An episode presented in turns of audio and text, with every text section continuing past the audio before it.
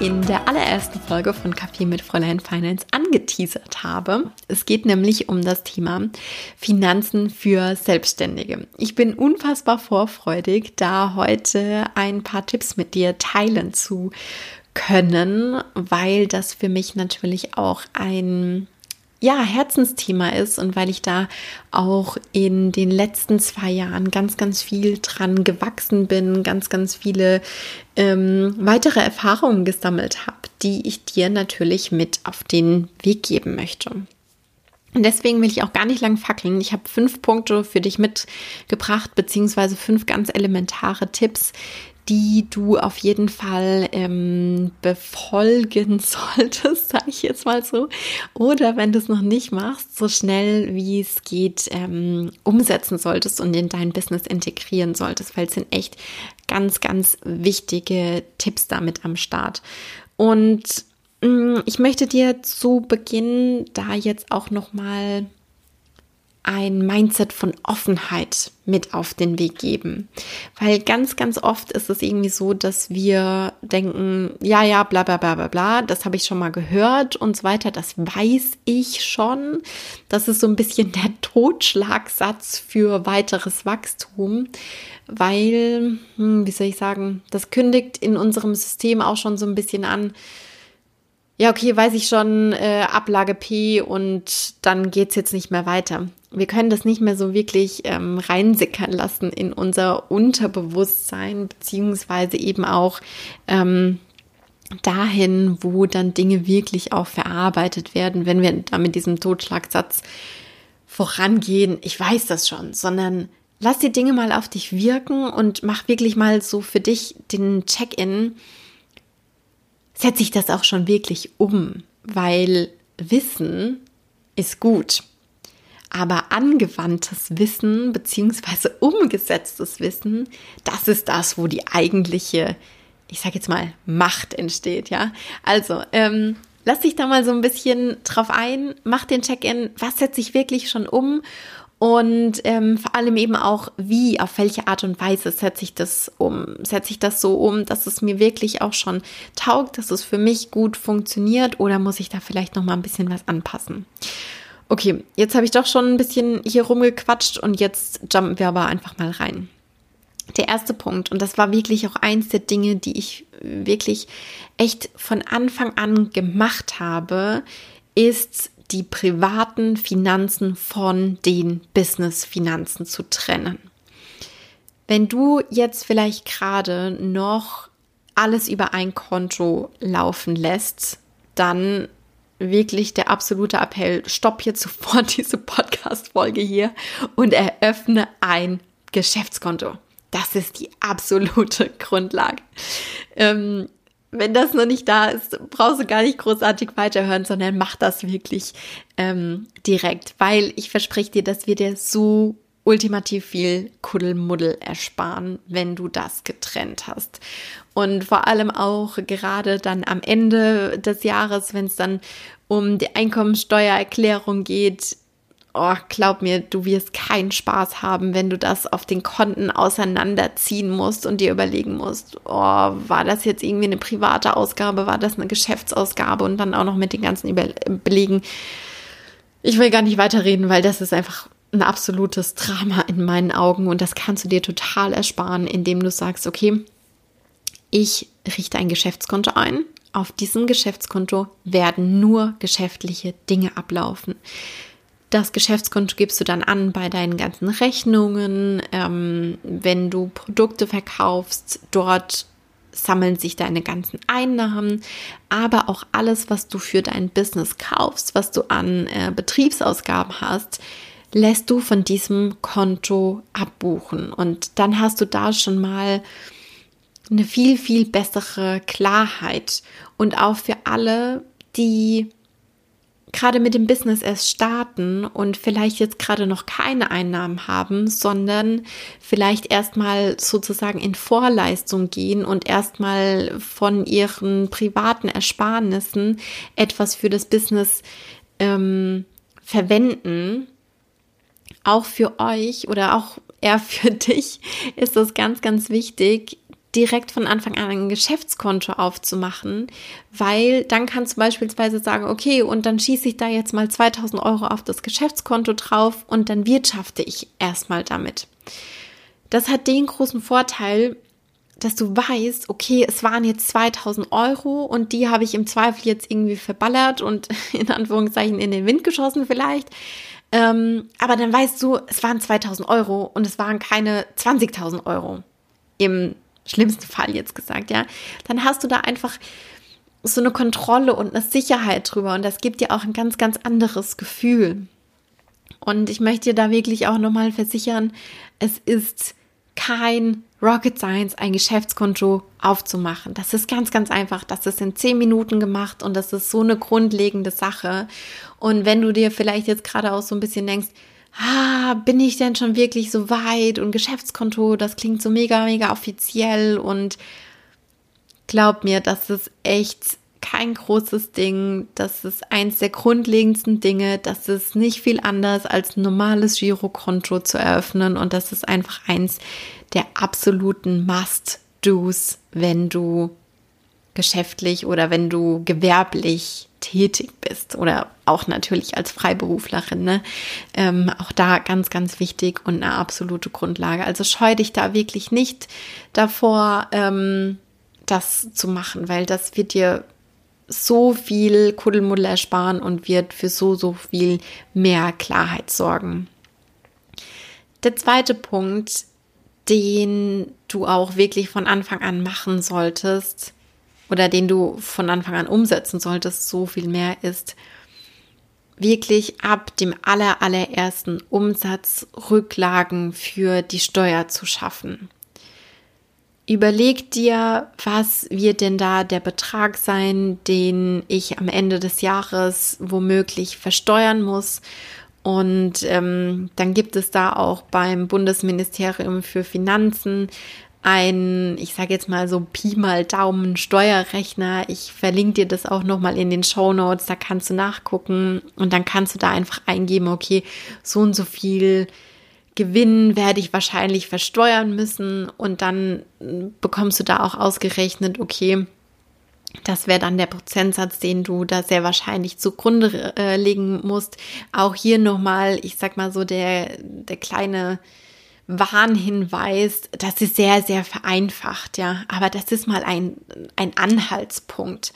Weil wenn du das nicht machst, wenn du da keine Rücklagen für die Steuer schaffst, meine Liebe, dann kann dir das nur auf die Füße fallen. Und das möchte ich nicht. Das möchte ich nicht und das möchtest du nicht. Also mach das unbedingt. Und was du da beispielsweise natürlich machen kannst, ist, ein Tagesgeldkonto nochmal separat aufzumachen oder vielleicht hast du auch ein Geschäftskonto, wo es ähm, solche Pockets gibt, wo du ähm, Geld in, in, in virtuelle Unterkonten verschieben kannst und dann setzt du dich einfach einmal die Woche hin mit deiner restlichen Money Routine oder Finance Routine in deinem Business und verfrachtest dann einfach für jeden Umsatz, den du erzielt hast, ähm, Prozentsatz X auf dieses Unterkonto. Und dann bist du da erstmal safe. Dann hast du da die Kohle, wenn das Finanzamt anrückt und sagt, so jetzt Steuernachzahlung. Und das ist dann cool, weil dann müssen wir uns keine Sorgen machen. Oh, was ist denn dann mit der Steuer am Ende des Jahres und habe ich dann genug Geld auf der Kante? Weil die, oh, die unangenehmsten Schulden in meinen Augen sind echt Steuerschulden. Also wenn man die irgendwie nicht bezahlen kann. Ich meine, Schulden overall sind nochmal so ein Sonderthema, aber Steuerschulden sind echt nicht so cool. Von daher macht das unbedingt. Ähm, genau, und auch wenn du merkst, ne, dein Einkommen verändert sich, beispielsweise, dass du wächst und ähm, das ist ja ganz, ganz toll und das führt aber meistens auch dazu, dass sich der Gewinn natürlich erhöht Und ähm, dementsprechend kann sich natürlich auch dein Prozentsatz verändern, den du an äh, Steuer zurücklegen solltest. Und deswegen auch der Hinweis an dich, mach da immer auch mal wieder so einen Check-in. Klick dich da auf die Seite rein und guck, mh, hm, wenn ich jetzt vielleicht so und so viel mehr an Gewinn erwirtschafte, was passiert denn dann mit der Steuer, die ich zurücklegen sollte? Und je nachdem, wie sich das dann eben auswirkt, passt du das an. Das ist auch ganz, ganz wichtig. Alrighty. Damit wären wir jetzt auch beim dritten Punkt angelangt, den ich dir mit auf den Weg geben möchte. Und ja, ich glaube, ich habe jetzt auch bei allen vorigen Punkten schon gesagt, das ist super, super wichtig. Aber auch das ist super, super wichtig. Das ist so eine unfassbar grundlegende Podcast-Folge, die ich heute mit dir teile. Ähm, deswegen mach auch da unbedingt den Check-in. Und zwar lautet der dritte Punkt, kalkuliere deine Preise. Und zwar nicht nur Pi mal Daumen. Ich weiß, dass viele sich gerne links und rechts umgucken. Hm, was machen denn meine selbstständigen Kolleginnen da draußen? Was rufen die denn für Preise auf? Gerade am Anfang, wenn man da noch nicht so wirklich genau weiß, oh, was kann ich denn aufrufen? Wo kann ich mich denn im Markt positionieren? Ist das ganz, ganz schnell passiert, dass man da irgendwie mal links und rechts guckt und sich dann überlegt, hm, ich bin ja noch ganz am Anfang, dann gehe ich vielleicht mal ein bisschen drunter oder ich nehme den gleichen Preis oder ach, ich ähm, will mich eigentlich eh drüber positionieren, also ich nehme mal ein bisschen mehr.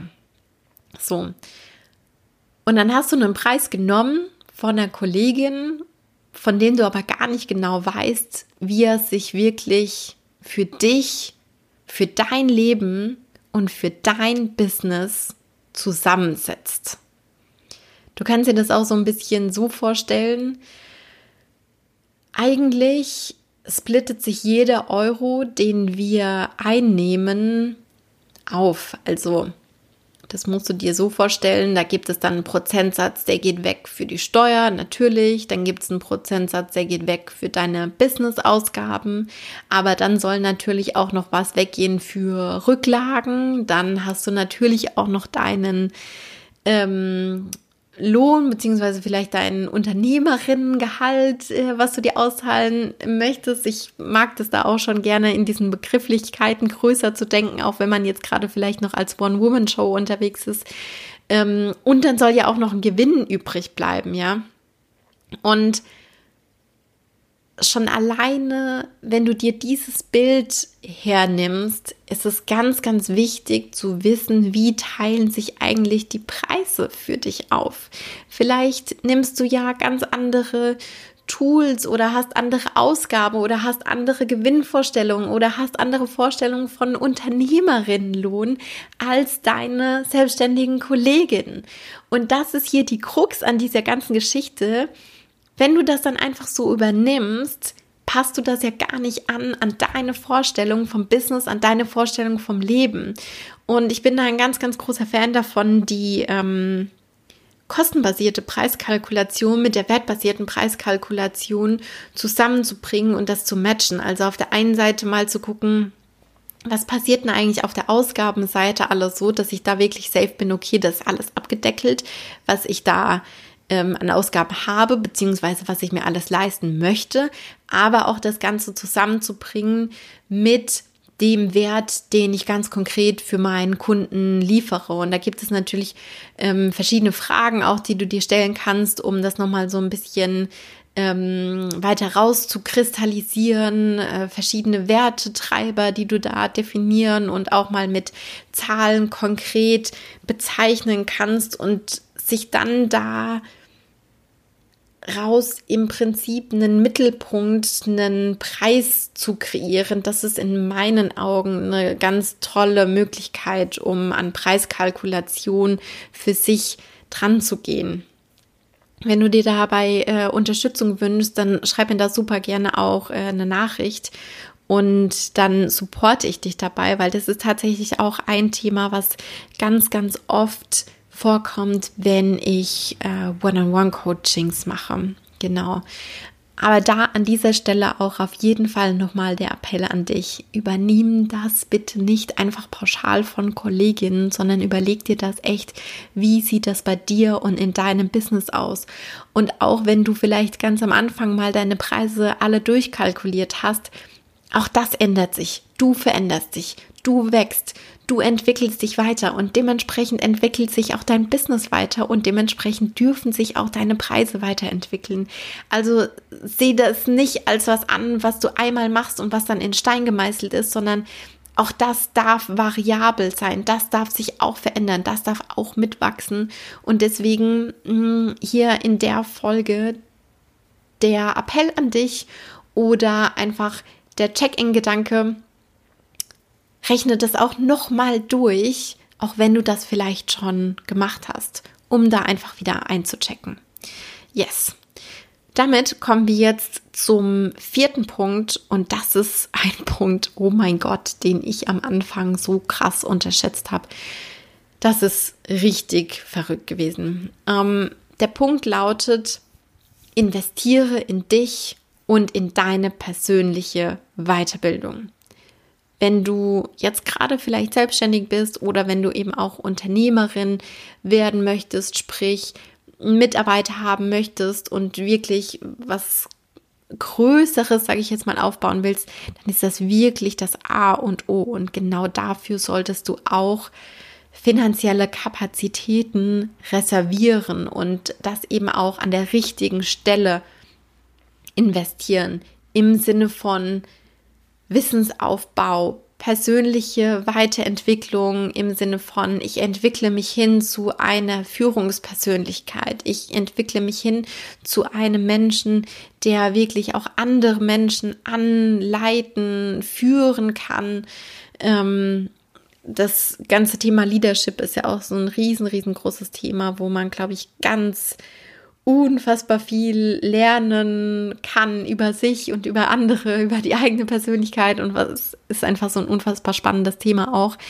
Ähm, aber da auch wirklich zu sagen, okay, ich investiere da bewusst rein, ich lasse mich da auch unterstützen, weil ich glaube, es gibt nichts Schlimmeres als ja, Führungskräfte, die eigentlich nicht wirklich Menschen anleiten können oder Menschen zu ihrem wahren Wachstum bringen können.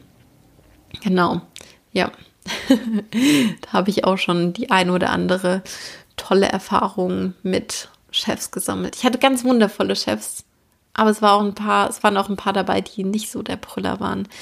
Vielleicht kennst du das. Deswegen auf jeden Fall investier da rein, investier da auch in deine persönliche Weiterbildung und ähm, reservier dafür auch Budget und das ist auch was, was du in deine Preiskalkulation mit aufnehmen kannst, ne? Ähm, Budgets für Weiterbildung auf der persönlichen Ebene von Soft Skills, aber eben auch auf der Ebene von Hard Skills. Ganz, ganz wichtig. So, und damit komme ich jetzt zum letzten Punkt. Und dieser Punkt, ich habe da so meine Notizen hier vor mir, damit ich nichts vergesse, was ich dir mit auf den Weg geben möchte. Und da habe ich mir notiert, Klumpenrisiko in Sachen Cashflow. Jetzt fragst du dich vielleicht, oh mein Gott, was labert sie denn da jetzt? Ähm, ich breche es für dich runter. Natürlich breche ich es für dich runter. ähm, schlussendlich heißt es eigentlich, dass du nicht nur auf eine Handvoll Kunden beziehungsweise im Zweifel vielleicht auf eine Einkommensquelle setzen solltest. Weil wenn das dann wegbricht, wenn dieser eine Kunde vielleicht nicht mehr mit dir zusammenarbeiten will, das ist jetzt ein blöder, blödes Beispiel, oder vielleicht auch nicht mehr mit dir zusammenarbeiten kann aufgrund von irgendwelchen Budgetthemen, whatever, ähm, dann hast du nur diesen einen Kunden und dann ist dein Cashflow einfach mal eingebrochen auf Null, wenn der wegfällt. So. Und wenn du da aber dein Risiko verteilst, also dein Risiko nicht klumpst, so wie das Klumpenrisiko ja heißt, sondern das streust und verteilst, dann hast du im Optimalfall mehrere Kunden, mehrere Einkommensquellen, mehrere Produkte mit verschiedenen Produktarten vielleicht auch. Und wenn dann vielleicht mal ein Kunde oder zwei Kunde, Kunden oder eine Kundensparte sozusagen wegfällt, dann gehen deine Einnahmen im besten Fall nicht gleich runter auf Null, sondern vielleicht auf 70 Prozent, auf 50 Prozent, aber dann hast du immer noch einen Cashflow, dann hast du immer noch Einnahmen, mit denen du weiterarbeiten kannst und bist da nicht sofort runtergefallen auf Null sozusagen, sondern du hast immer noch ein bisschen Spielraum, du kannst dich im besten Fall immer noch über Wasser halten, um dann zu überlegen, okay, Mist, jetzt sind die einen weg, aber was mache ich denn jetzt? Weil wenn du dann halt eben auf Null bist, muss ich dir, glaube ich, nicht großartig erklären, dann ähm, musst du natürlich deine Reserven anzapfen, die du im besten Fall natürlich hast.